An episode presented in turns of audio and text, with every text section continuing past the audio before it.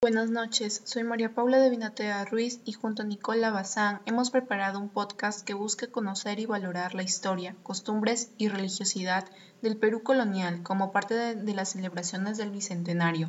El tema de hoy es sobre el Señor de la Buena Muerte de Chocán.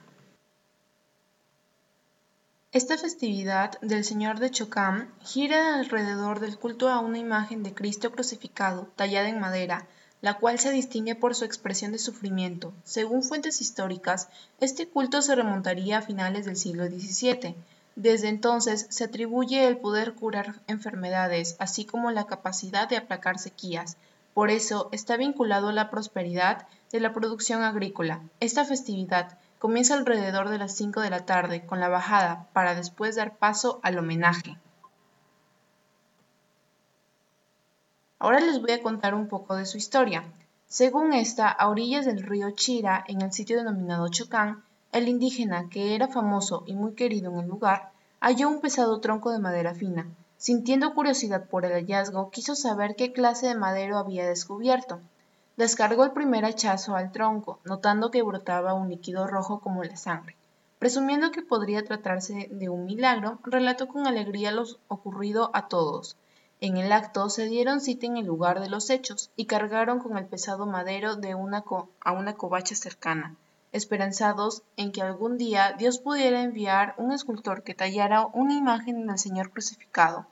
Dios escuchó los anhelos de los habitantes y poco después apareció providencialmente por la casa del buen indígena un forastero de profesión de escultor. A este lo contrataron para que les haga la anhelada imagen. Después de los arreglos convenientes, el desconocido escultor se encerró en una habitación y se puso manos a la obra, pero a condición de que a éste le dejen trabajar con mucha tranquilidad, y al margen de las miradas de los curiosos, prefería tomar los alimentos que llevaba en su alforja. Transcurrido el tiempo de entrega de la obra, los interesados se dirigieron a la habitación del escultor pero al ingresar al cuarto no hallaron al artista, sino una conmovedora imagen de un Cristo muriendo en la cruz.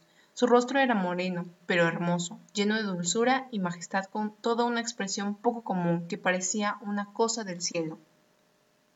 Entonces, después de haber leído esa historia, podemos concluir de que el Señor de la Buena Muerte es una figura de madera que según el relato fue esculpida por ángeles de tal forma que hicieron que su rostro mostrara cierta emoción de sufrimiento. Esta festividad en la actualidad se celebra en el mes de febrero. Personas de toda clase de y condición social de los más apartados lugares del Perú e inclusive de las vecinas repúblicas, en especial del Ecuador, adoran con recogimiento espiritual a la milagrosa imagen, y eso sería la historia del Señor de la Buena Muerte de Chocán. Gracias.